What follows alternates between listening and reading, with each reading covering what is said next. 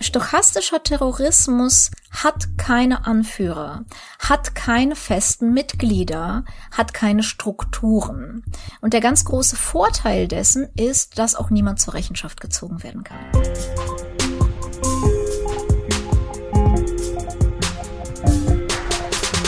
Diskurs zur Wahl.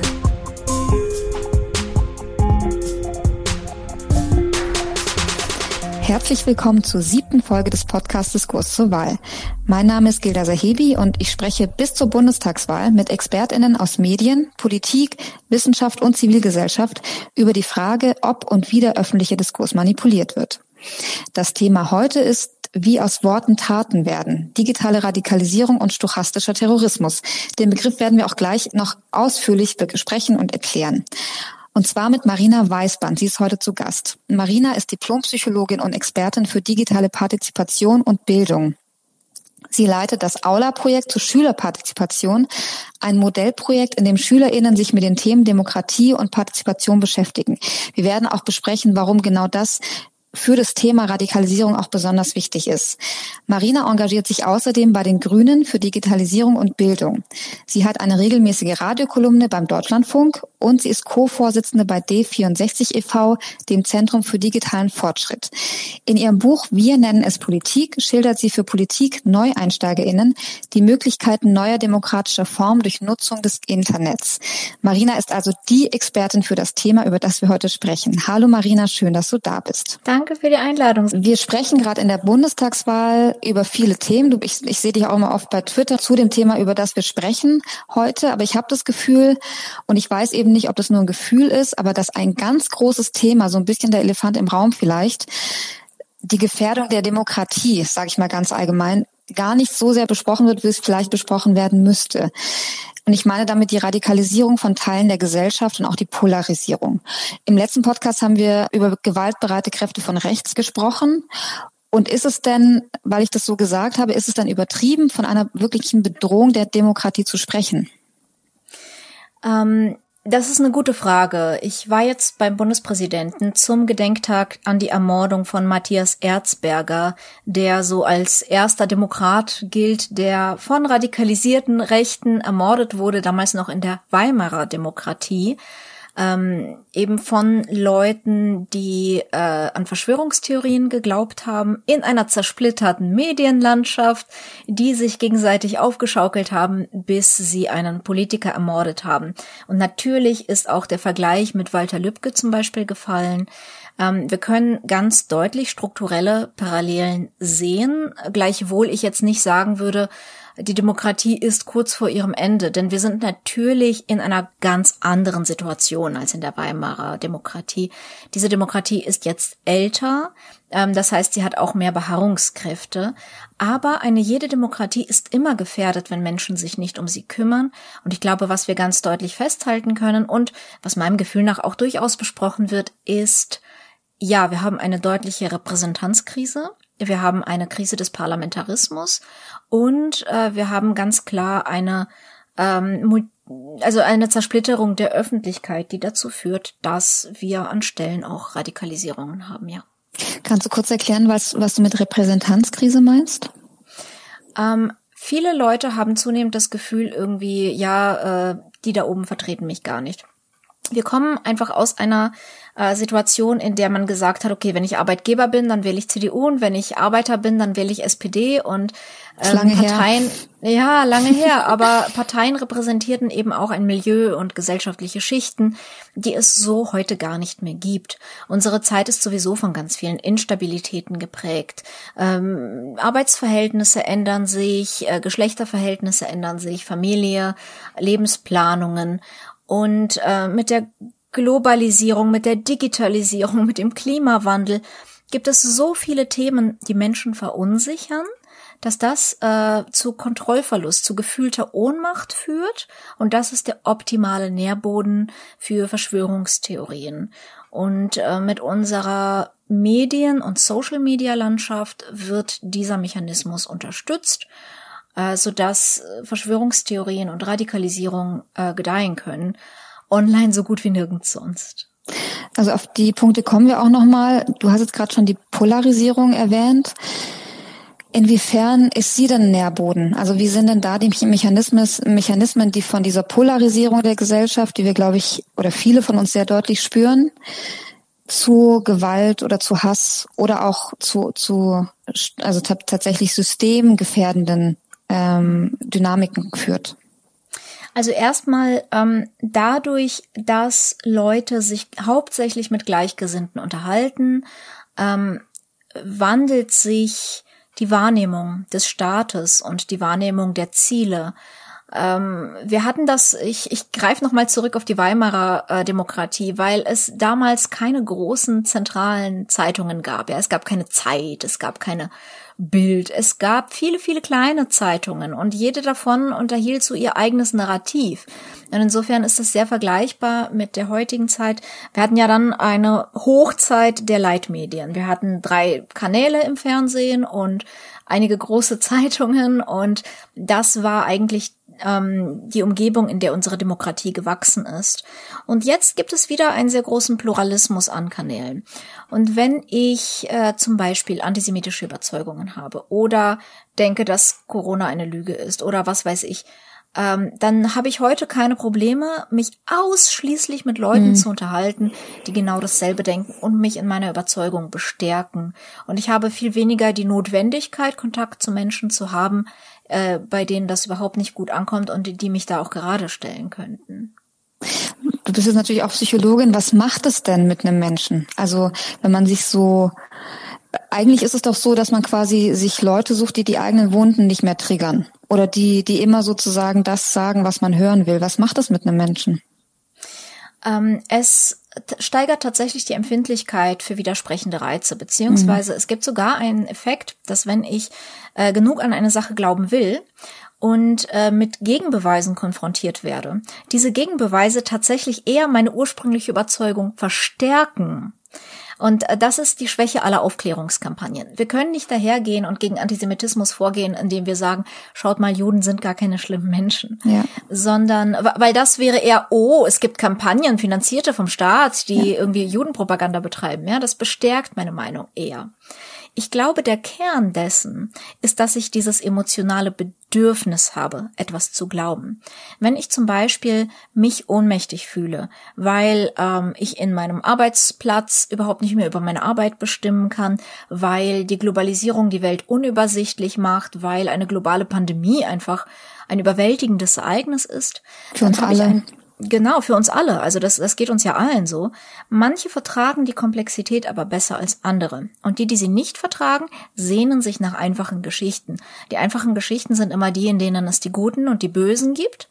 Und ähm, die Bösen, das sind die Außen. Das können die Juden sein, das können ähm, an, das können dunkelhäutige Menschen sein, das können ImmigrantInnen sein, aber auch die Linken, die Woken, ja. Mhm. Ähm, und ich habe das Bedürfnis daran zu glauben, dass sie die Lage kontrollieren, weil irgendjemand muss die Lage ja kontrollieren und ich bin es offensichtlich nicht. Wir auch nicht übrigens. ja, und das heißt, wenn wir dem begegnen wollen, dann müssen wir die Fähigkeit von Menschen stärken, äh, mit Komplexität zurechtzukommen und mit Hilflosigkeit zurechtzukommen und wir müssen ihre Selbstwirksamkeit da stärken, wo sie etwas ändern können. Also das ist jetzt ein bisschen außerhalb des Themas, aber es interessiert mich jetzt sehr, wie kann man das denn machen? Äh, ich persönlich leite ein Schülerinnenbeteiligungsprojekt, in dem ich Schülerinnen verbindliche Gestaltungshoheit über ihre Schule gebe. Sie kriegen sozusagen die Möglichkeiten, die sonst nur die Schulkonferenz hat.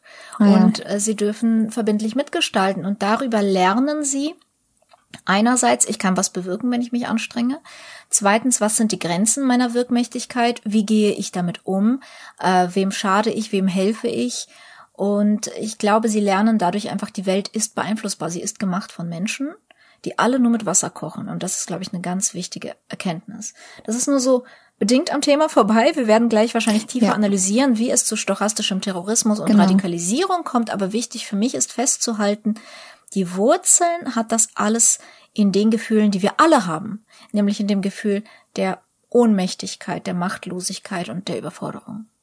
Also im Prinzip, was du auch beschrieben hast, ist das einfach die Leute aus ihrer Opferperspektive rauszuholen und ihnen klar zu machen. Das ist ja nichts, was man ihnen vorgaukeln müsste, sondern ihnen wirklich zu zeigen, dass sie sehr vieles beeinflussen können. Also dass sie gar nicht irgendwie ihre Macht abgeben müssen, sondern dass sie sehr viel auch selber in der Hand haben und dann natürlich auch die Grenzen zu kennen. Ähm, jetzt komme ich langsam auch zu diesem stochastischen Terrorismus. Kurz die Frage, also wir haben ja alle schon, wir kennen alle Hass, Hass im Netz mhm. und manchmal hört man da, macht doch einfach das Internet aus, dann ist das Problem erledigt. Ähm, und jetzt haben wir gerade über den Nährboden und die Polarisierung gesprochen und jetzt ist das Thema Hass im Netz und Hasspostings ja wirklich ein sehr allgegenwärtiges Thema. Sehr, sehr viele Menschen haben das schon erlebt. Umfragen zeigen, dass gerade viele junge Menschen das schon, ich glaube 90 Prozent oder so, ähm, das schon mal zumindest gesehen haben. Wie ist denn da der Zusammenhang? Also von dem digitalen Hass zu Gewalt und zu Hass, also zu ähm, physischem Hass sozusagen? In der Soziologie sprechen wir von einer Pyramide der Gewalt. Ähm, die Pyramide der Gewalt erklärt eine Radikalisierung. Ihre Spitze ist der Genozid. Also wenn wir von einer ähm, rassistischen Pyramide der Gewalt sprechen, ja, sind wir in der Spitze der Pyramide beim Genozid. Aber es beginnt nicht dort. Es ist ähm, eine bequeme Lüge, die viele von uns sich erzählen, dass es irgendwie ein paar Irre gibt, die Rassisten sind und die Amokläufer werden können und es gibt die Mehrheitsgesellschaft, die das nicht ist. Es ist vielmehr so, dass die Pyramide der Gewalt aus verschiedenen Stufen besteht, wobei die erste Stufe aus Einstellungen und Überzeugungen besteht. Und diese Einstellungen und Überzeugungen haben wir alle. Äh, wenn ich zum Beispiel dich frage nach äh, Rassismen über, über schwarze Menschen, welche Charakteristiken ihnen angedichtet werden könnten, könntest du mir das sofort erzählen. Ja. Und das wären rassistische Charakteristiken, die ganz anders wären als die über Juden beispielsweise. Ja. Warum? Weil wir alle diese Geschichten gelernt haben, die leben alle in uns und wenn wir uns zum Beispiel Witze erzählen, dann aktivieren wir diese Muster, die wir alle kennen. Wenn ich als Jüdin irgendwo unterwegs bin und ich sehe eine Person, die arabisch aussieht, dann drehe ich mich zweimal danach um und ich weiß, das ist rassistisch, das ist ein Rassismus von mir, aber der ist gegeben und ich kann sozusagen nur ihn rausholen, betrachten und damit umgehen. Ich kann ihn aber nicht leugnen. Davon wird er nicht besser. Wenn ich da kurz, ähm, ich sage das nämlich auch in meinen Workshops, ich komme ja sogar aus einer muslimischen Familie, also ja. so in, also weitergehend sozusagen. Und bei mir ist es sogar so. Also ja. Äh, meine Familie, ich liebe sie und ich weiß, sie sind friedliebende Menschen und trotzdem, also gerade nach 9-11, da haben wir überall die Bilder gesehen, überall mhm. sind die Assoziationen bei uns entstanden und bei mir war es genauso. Wenn ich dann irgendwo reingehe oder in den Bus oder in die U-Bahn und dann jemand äh, mit irgendwelchen äußerlichen Eigenschaften, die den, die Muslime ausmachen, dann war ich auch erstmal dieses erste, und dann ist es okay, genau. Moment, jetzt denkst du nochmal nach. Und ich glaube, ich finde es so, so wichtig, deswegen möchte ich es nochmal betonen okay sein damit. Also mhm. okay sein, ja, das ist Teil von mir ich bin Teil der Gesellschaft, natürlich ist es Teil von mir und dann was dagegen tun. So, bitteschön, entschuldige. Richtig, genau. Also nicht insofern okay sein, als dass ich sage, ha, es ist okay, dass ich ein bisschen nee, nee, nee. Äh, Rassismen in mir habe. Akzeptieren, zu akzeptieren, dass, dass sie genau. da sind, weil ich glaube, das ist so die erste Schwelle, an der wir aufhören zu kämpfen, weil wir sagen, oh, ich bin doch nicht rassistisch. Ja. Ich bin kein Rassist. Und ich finde das kein hilfreiches Label, ja, zu fragen, bin ich Rassist oder nicht, weil niemand möchte Rassist sein. Die Frage ist eher, mache ich Rassismen? Und Rassismen mache ich an der Stelle, wenn meine inneren Überzeugungen, die in mir drin sind, einfach daher, dass ich in einer immer noch sexistischen und rassistischen Gesellschaft erzogen wurde, ähm, sich in Handlungen umschlagen. Und die erste Handlung, also sozusagen die zweite Stufe der Pyramide der Gewalt, ist Verbalisierung. Und ähm, ganz unten ist da nicht mal die ernste Verbalisierung, sondern Witze, Humor. Und ja. das ist, bildet einen ganz, ganz zentralen Dreh- und Angelpunkt auch der Online-Radikalisierung. Das sind Memes, also das sind humorvolle Bildinhalte, ironische Anspielungen ähm, und immer wieder produzierte, wiedererkennbare Bilder, die Außenstehende vielleicht gar nicht so erkennen. Memes sind ein bisschen wie Insiderwitze. Ähm, aber auch der Witz, den dein Onkel auf der Familienfeier macht oder den dein Kumpel macht. Und ihr sitzt zusammen auf dieser Party und dein Kumpel macht einen Witz und der bedient diese rassistischen Überzeugungen. Und du lachst darüber. Warum lachst du darüber? Weil das eine soziale Situation ist und es ist uns natürlich ähm, auf die soziale Weise zu reagieren, die ist lachen und nicht auf die politische Weise, die ist sagen, hey, das ist nicht okay. Äh, wir möchten uns alle es nicht im privaten Rahmen verscherzen. Aber das Lustige ist, wenn wir einmal über so einen Witz gelacht haben und jemand erzählt uns einen etwas radikaleren Witz, dann ah. werden wir wieder wahrscheinlicher lachen, weil wir beim ersten Mal gelacht der haben. Der Damm ist gebrochen. Mhm. Der Damm ist, also das ist unsere breite Reaktion, ja, und es kostet uns noch mehr Energie, über den zweiten Witz nicht zu lachen. Darum arbeiten Rechtsradikale im Internet ganz, ganz viel mit Humor und Memes.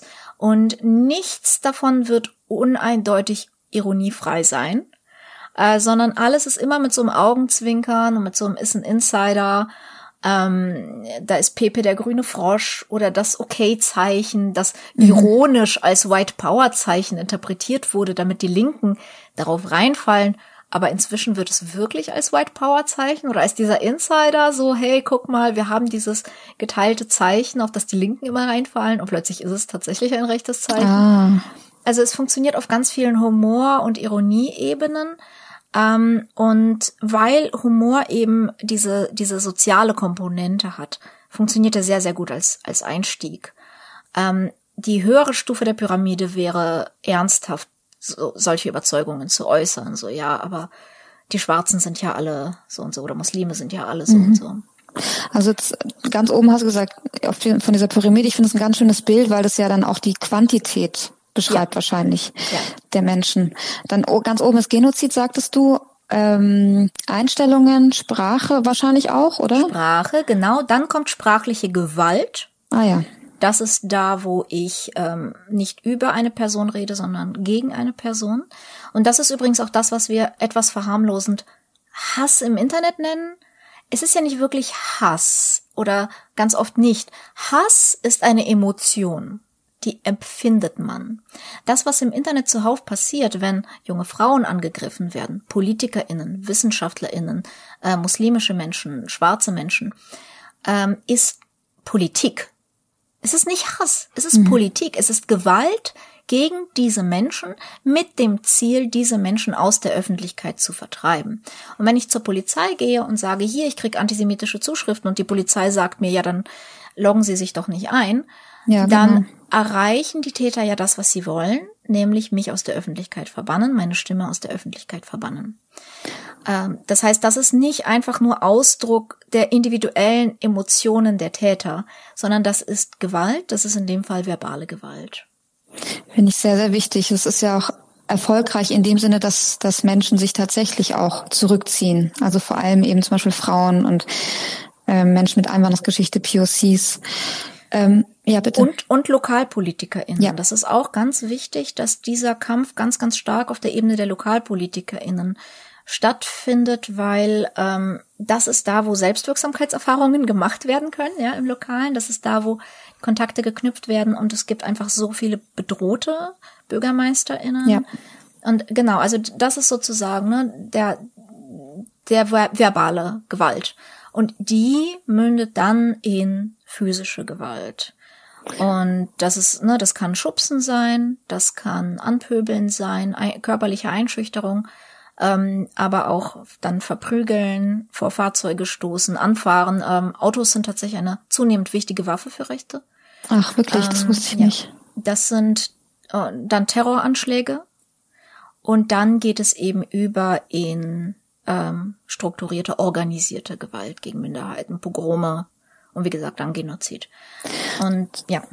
Genau, also zu den LokalpolitikerInnen noch da, also äh, mehr als 50 Prozent der KommunalpolitikerInnen haben schon also Gewalt erlebt quasi, also im Sinne von Hass im Netz.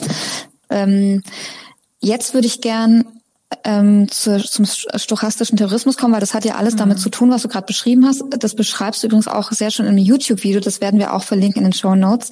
Da ist alles nochmal ganz schön und auch aufeinander gebaut erklärt. Kannst du einmal erklären, was jetzt dieser, was ist denn stochastischer Terrorismus und was ist die Beziehung zu dem, was wir gerade besprochen haben? Ähm, Terroristen sind ja Menschen, die möchten gerne durch diese Gewalt, also die siedeln sich oben in der Pyramide an. Die möchten durch Gewalt politische Ziele erreichen, wie zum Beispiel eine Minderheitengruppe einschüchtern, zurücktreiben oder politische Umstände ändern. Und klassischer Terrorismus funktioniert so, ich habe irgendwie eine Terrorzelle, so funktioniert auch der Mord an Erzberger, ja, ich habe eine Terrorzelle und die planen etwas und dann gibt es jemanden, der ist ein Anführer und der sagt so, und jetzt führen wir aus oder nächste Woche führen wir aus und dann machen die einen Terroranschlag. So funktioniert auch Al-Qaida und der IS und so weiter. Ähm, das Problem ist, moderne rechte Terroristen haben einfach nicht mehr, oder Terrorgruppen haben nicht mehr so sehr Mitglieder, wie sie Follower und Hashtags haben und Abonnenten. Mhm. Ähm, stochastischer Terrorismus hat keine Anführer, hat keine festen Mitglieder, hat keine Strukturen. Und der ganz große Vorteil dessen ist, dass auch niemand zur Rechenschaft gezogen werden kann. Es kann niemand im Gefängnis landen dafür. Wie funktioniert stochastischer Terrorismus? Über Wahrscheinlichkeiten. Wenn ich also rechter Terrorist bin, dann mache ich alles, um die Wahrscheinlichkeit zu erhöhen, dass irgendwer irgendwo durchdreht und einen Mord begeht. Und also nicht ich selber, nicht sondern ich selber. jemand anders. Mhm. Genau, richtig. Mhm. Natürlich nicht ich selber. Ich möchte mir ja nicht die Hände schmutzig machen und mhm. ich möchte mich vor allem nicht strafbar machen. Ähm, was zum Beispiel ein klassischer stochastischer Terrorist ist, finde ich, äh, ist Donald Trump. Ja, was er be betrieben hat, kann stochastischer Terrorismus genannt werden. Er hat äh, auf ganz, ganz viele Verschwörungstheorien verwiesen, Worte benutzt, die erstmal harmlos wirken, aber die für die Gläubigen dieser Verschwörungstheorien eindeutige Zeichen sind. Er hat Menschen ermuntert, sich zu bewaffnen. Er hat Menschen ermuntert, für ihre Rechte einzustehen. Er hat Menschen ermuntert, sich zu versammeln.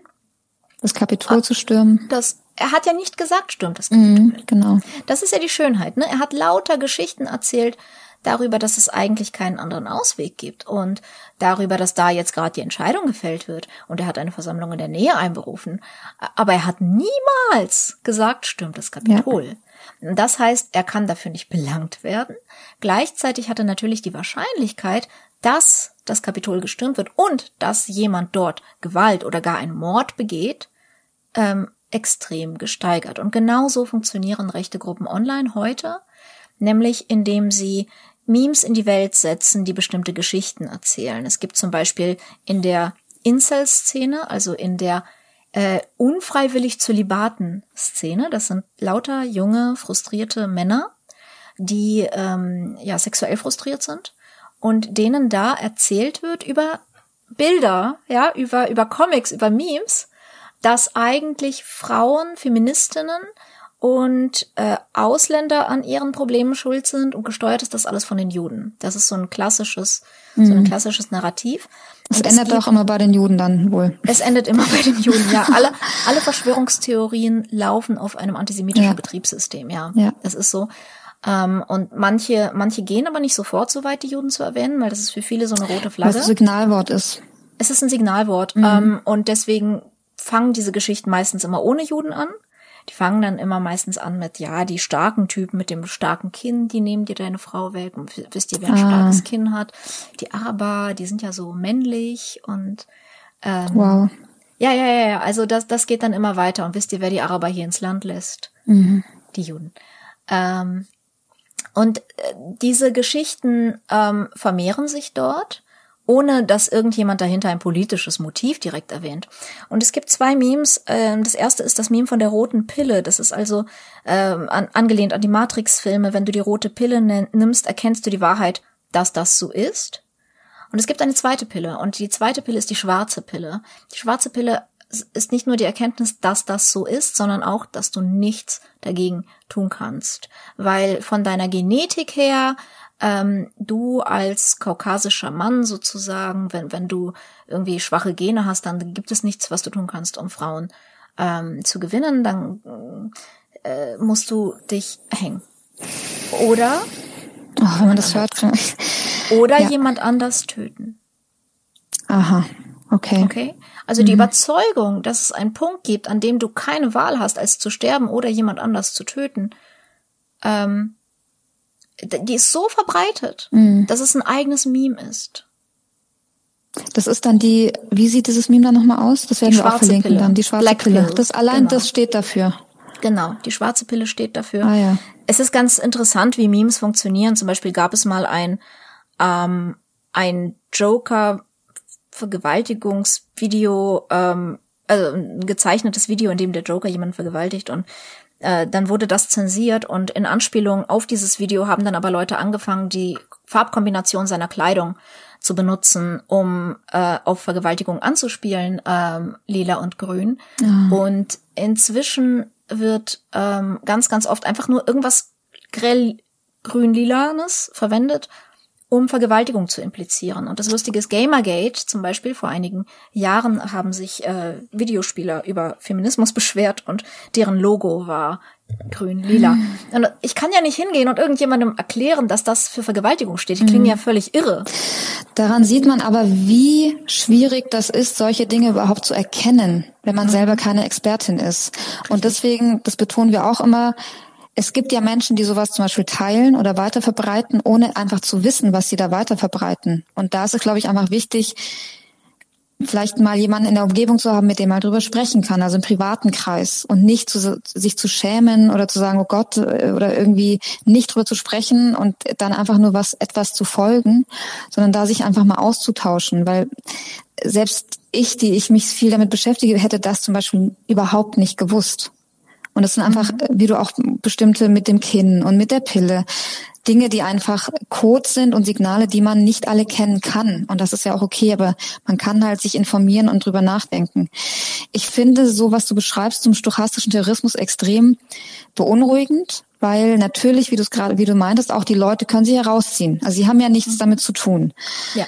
Ähm, ich weiß zum Beispiel, ich habe gerade erst gelesen, was mir gar nicht bewusst war, dass das Erstellen von Feindeslisten, was rechte Netzwerke oft machen, das ist gar nicht strafwürdig in Deutschland. Also man müsste ja eigentlich auch rechtlich wahrscheinlich an sowas rangehen. Äh, Es ist ja ein sehr, also wie kann man sowas denn angehen, weil es ja so ähm, ja graswurzelmäßig quasi eigentlich schon ist. Auf mehreren Ebenen. Also das eine ist sicherlich das Rechtliche, wobei ich glaube, wir haben schon eine ganz vernünftige Rechtsgrundlage. Ähm, wir werden rechtlich Memes niemals unter Kontrolle kriegen, Nee. weil das ist ihre Natur. Ja, die, die sollen ja verschleiern. Ähm, wir haben eine ganz gute Rechtsgrundlage. Wir haben auch ganz gute Zugriffsmöglichkeiten für die Institutionen. Was äh, jetzt im Moment ausbaufähig ist, aber auch ausgebaut wird, ist die Kenntnis der Polizei, der Kriminalstellen über diese Dinge. Ähm, und das ist zum Beispiel ein Teil meiner Arbeit. Ich ähm, halte bei der Polizei Vorträge über stochastischen Terrorismus, über Online-Radikalisierung, über die betreffenden Memes äh, und über Anzeichen antisemitischer Verschwörungstheorien. Das ist schon mal Also sehr beruhigend. die Codewörter und ich bin da auch bei weitem nicht die Einzige. Also es gibt ähm, eine zunehmende Ausbildung. Ich war neulich auf einem Kongress von Verfassungsschützen, ähm, die sich genau darüber ausgetauscht haben und Vorträge angehört haben. Also da passiert ein bisschen was. Und ich weiß jetzt auch zum Beispiel, dass man kontaktiert wird vom Kriminalamt, wenn man äh, von der Kriminalpolizei, wenn man auf solchen Listen landet. Und dann kriegt man ein Aufklärungsgespräch und sagen wir, vor zwei Jahren wäre das noch nicht so gewesen. War es ja auch noch nicht so. Genau, das kam Also- ja auch an die Öffentlichkeit. ich, ich habe einfach selber viel jetzt die Erfahrung gemacht, zur Polizei zu gehen mit sowas seit Jahren und in letzter Zeit wird man da schon sehr viel ernster genommen. Das heißt, die Sensibilisierung der Stellen ist da, muss weiter betrieben werden. Und was natürlich für mich extrem wichtig ist, ist, dass wir gleichzeitig gucken, wer sitzt denn da in der Polizei, weil, wie du am Anfang schon gesagt hast, es ist natürlich auch ein potenzieller ein, ein potenzielles Einfallstor für Rechte. Wir haben da hauptsächlich Männer, die von Recht und Ordnung überzeugt sind, die in vielen negativen Konfrontationen mit Immigrantinnen äh, arbeiten und ähm, natürlich sind solche Strukturen wie Polizei und Militär anfällig für rechte Narrative. Äh, das liegt auch so ein bisschen in ihrer Natur begründet und genau deshalb muss man da sehr viel härter aufklären, als es im Moment getan wird von der Politik.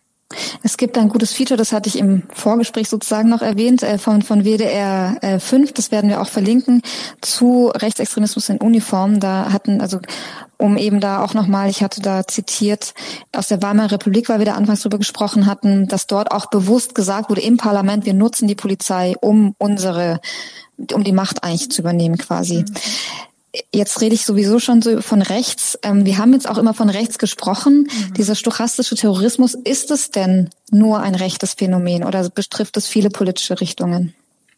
Der stochastische Terrorismus findet durchaus auch im Islamismus Anklang.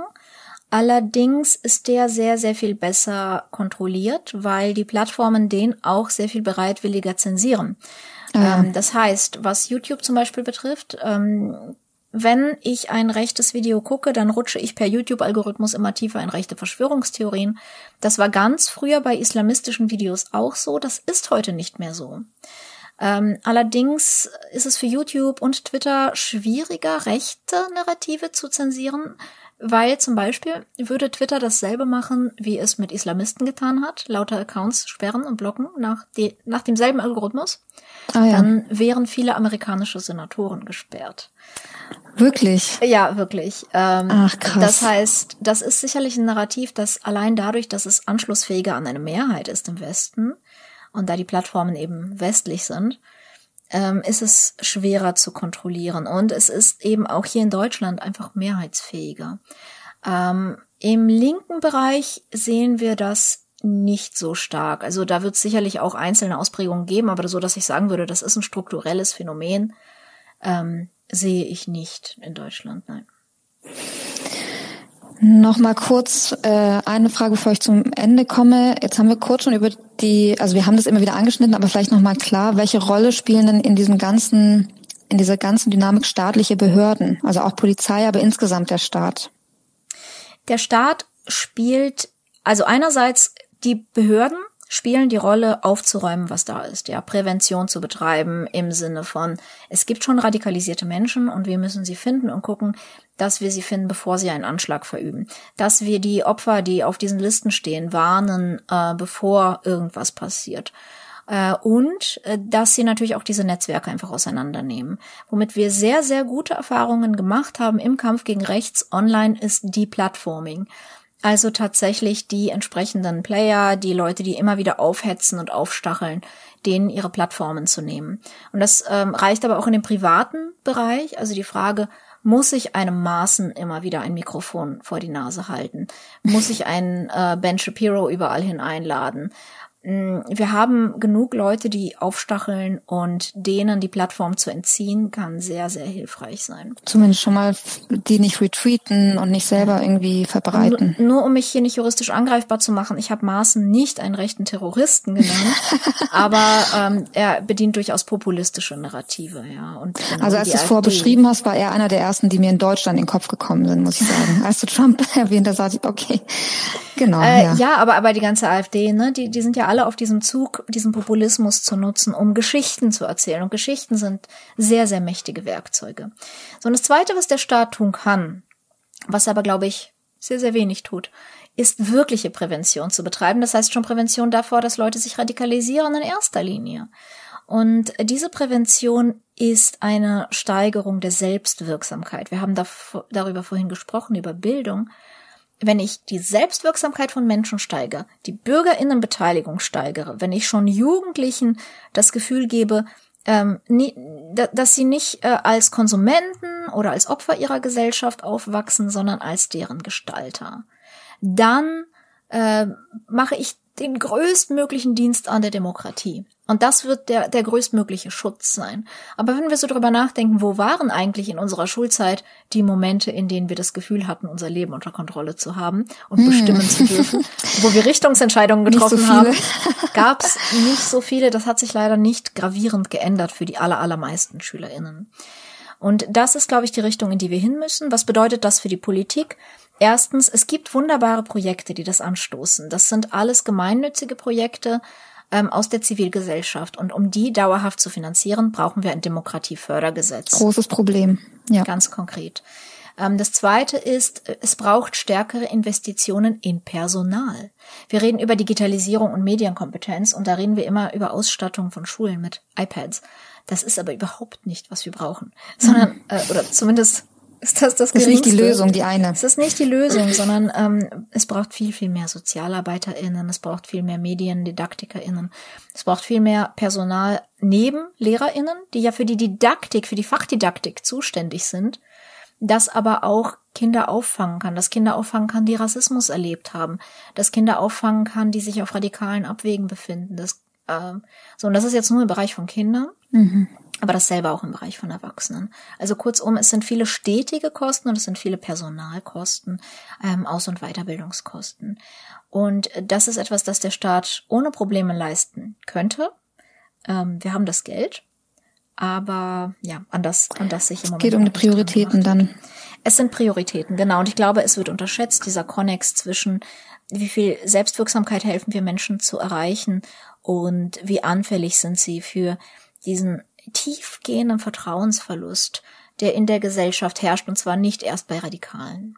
Ja, ich glaube, das ist also das ich glaube tatsächlich auch selber, das sind die wichtigsten Punkte. Also wirklich eben nicht dieses ständige ähm, gegeneinander und auch ähm, Gesetze verschärfen und hier und immer, immer mit mehr Gewalt und Druck, sondern wirklich eben dieses, ich finde den Begriff Selbstwirksamkeit super, super schön und wichtig, mhm. weil es einen Menschen einfach verändert, glaube ich, wenn man, wenn man das erfährt.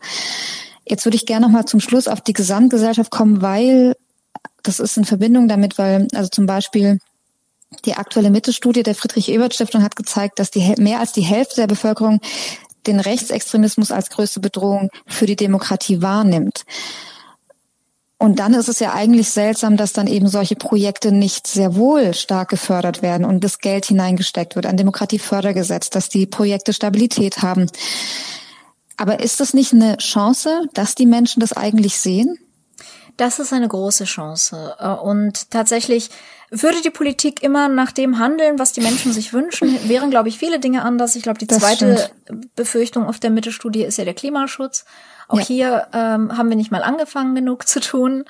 Ähm, das wären sicherlich sehr, sehr, sehr gute und wichtige Vorhaben. Und ich hoffe, dass wir alle daran denken, was wir wollen, äh, wenn wir jetzt auf die Wahl zuschreiten und dass wir auch entsprechend wählen, weil es gibt ja Parteien, die haben dieses Demokratiefördergesetz abgelehnt ja, weil das es ist ganz wichtig zu wissen. Ja, weil die CDU hat gesagt, das macht, das erwähnt ja gar nicht Linksextremismus. Und das ist halt Quatsch in unserer Situation, in der wir nun mal keine RAF rumlaufen haben, aber in der Rechtsextremismus immer weiter um sich greift. Und äh, diese beiden Dinge sind nicht vergleichbar. Tatsächlich ist diese Hufeisentheorie, nach der diese beiden Dinge vergleichbar sind, stammt original von Nazis, um Rechtsextremismus zu verharmlosen.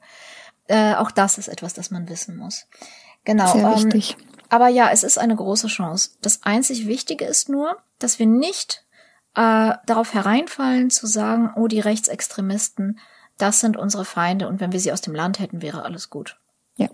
Sondern dass Rechtsextremismus das Ergebnis eines Prozesses ist, eines sehr weichen und schleichenden Prozesses, in dem wir uns alle irgendwo befinden. Und das ist äh, die Kategorisierung von Menschen und die Zuschreibung von verschiedenen Wertigkeiten zu verschiedenen Menschen auf ganz, ganz unbewusster Ebene. Und das ist etwas, wenn wir nicht aktiv dagegen kämpfen, sind wir Teil des Problems. Das finde ich ganz, ganz starke Schlussworte. Ich, ich will ja gar nichts mehr dazu sagen. Also ja, also das motiviert einen auch, wenn man drüber spricht, wenn man, wenn man eben klar ist, man ist immer Teil des Prozesses aus, finde ich sehr, sehr wichtig. Das hoffe ich, dass, dass die HörerInnen das mitnehmen. Ich möchte mich sehr bei dir bedanken, Marina. Wirklich, die, es werden dann nochmal Dynamiken klar, Dinge einem klar, wenn man dir zuhört. Dafür bin ich dir sehr dankbar, dass du dir die Zeit genommen hast. Danke und genau, geht alle gerne. wählen, das wollen wir nochmal betonen. und äh, dann wünsche ich dir alles, alles Gute und bis bald mal. Ich auch. Alles Gute. Bis Dankeschön. bald. Vielen Dank, Marina. Mach's gut. Wie in jeder Folge wollen wir auch heute zum Abschluss dem Hass etwas entgegensetzen. Denn wir wollen uns eben nicht nur mit Provokation aufhalten, sondern den Themen unsere Aufmerksamkeit schenken, die uns als Gesellschaft voranbringen. Welche Themen das für Sie sind, das haben wir auch Elisa Calsolari des Mikranetz Thüringen e.V. gefragt. Sie sind Teil des Netzwerks Wir wählen, das mit Kampagnen und Aktionen darauf aufmerksam macht, wie viele Menschen in Deutschland eben nicht wählen können und damit auch nicht politisch partizipieren können, obwohl sie hier leben. Politische Teilhabe? Demokratie ohne Stimme? Etwa 14 Prozent der erwachsenen Gesamtbevölkerung Deutschlands sind kategorisch von Wahlen und somit von demokratischen Entscheidungsprozessen ausgeschlossen. Wieso? Weil sie keinen deutschen oder EU-Pass besitzen. Dabei leben sie seit durchschnittlich 16 Jahren hier, arbeiten hier und sind gleichermaßen von politischen Entscheidungen betroffen, wie alle anderen auch. Das sind über 9 Millionen Menschen, die in Deutschland weder auf kommunaler noch auf Landes- oder Bundesebene wählen dürfen.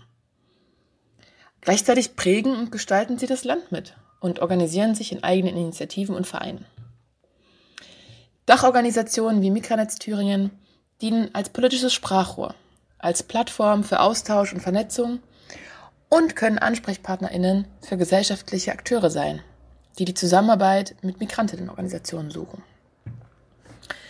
Zusammen mit unseren Mitgliedsorganisationen arbeiten wir auf eine größere Teilhabe und Einbeziehung von Migrantinnen und Menschen mit Migrationsgeschichte auf allen gesellschaftlichen Ebenen sowie in demokratischen Entscheidungsprozessen in den Kommunen, in den Ländern und beim Bund hin. Das Beispiel von Mikranetz zeigt, wie wichtig Selbstorganisation für die Teilhabe an der Gesellschaft ist und wie wichtig es aber auch ist, die Interessen derjenigen in der Politik hörbar zu machen, die kein Wahlrecht und somit keine Stimme haben. Seit 1994 können volljährige EU-Staatsangehörige kommunal wählen und gewählt werden. Das sind in Deutschland 4,1 Millionen. Stand 2021. Nicht-EU-Staatsangehörige, also Drittstaatlerinnen, haben bis heute kein Wahlrecht. Das wollen wir ändern. Denn das Recht zur Teilhabe an Wahlen ist ein Grundpfeiler jeder Demokratie und Ausdruck gesellschaftlicher und politischer Gleichberechtigung. Politische Teilhabe von Menschen mit Migrationsbiografie ist ein wesentlicher Aspekt jedes Integrationsprozesses. Für das Zusammenleben in einer demokratischen Einwanderungsgesellschaft ist es essentiell, dass sich alle in der Bundesrepublik lebenden Menschen, sowohl Staatsbürgerinnen als auch EU-Bürgerinnen, aber eben auch die Drittstaatlerinnen, mit der ganzen Vielfalt ihrer Lebensgeschichten und politischen Meinungen in politische Entscheidungsprozesse einbringen können. In 14 von 27 EU-Staaten ist es bereits unaufgeregte Praxis. Wer von politischen Entscheidungen betroffen ist und Steuern zahlt, sollte durch das Wahlrecht an dem Zustandekommen der politischen Entscheidungen beteiligt sein. So geht Demokratie.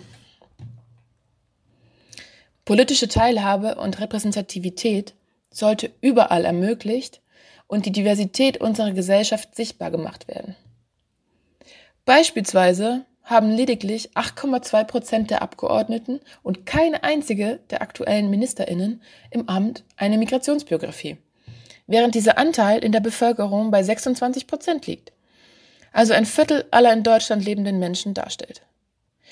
Auf dieses Demokratiedefizit wollen wir aufmerksam machen und dem entgegenwirken. Wir als Dachverband von über 35 Migrantinnenorganisationen in Thüringen haben uns hierfür dem Kampagnennetzwerk Wir wählen angeschlossen, das mit zahlreichen Veranstaltungen, aber vor allem einer bundesweit angelegten symbolischen Online-Bundestagswahl noch nicht Wahlberechtigte dazu einlädt, ihr Wahlrecht zu nutzen und ihre symbolische Stimme abzugeben. Wir unterstützen diese Initiative, denn auf diese Art und Weise soll endlich die Sichtbarkeit für dieses fundamental wichtige Thema erreicht werden und die Thematik auf die politische Agenda bei den anstehenden Bundestagswahlen gesetzt werden. Denn letztendlich geht es darum, dass wir als Gesellschaft eine Atmosphäre schaffen müssen, in der die Demokratie gestärkt wird und alle Menschen an politischen Entscheidungsprozessen beteiligt werden. Also, geht wählen am 26. September. Geht symbolisch wählen und macht euch stark für das Wahlrecht für alle in Deutschland lebenden Menschen. Das war die siebte Folge von Diskurs zur Wahl.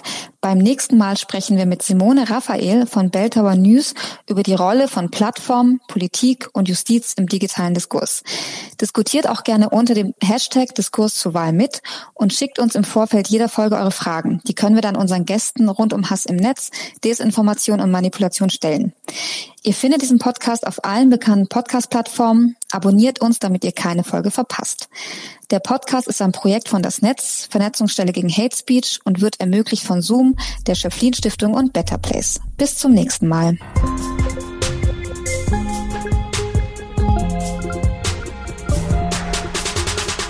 Diskurs zur Wahl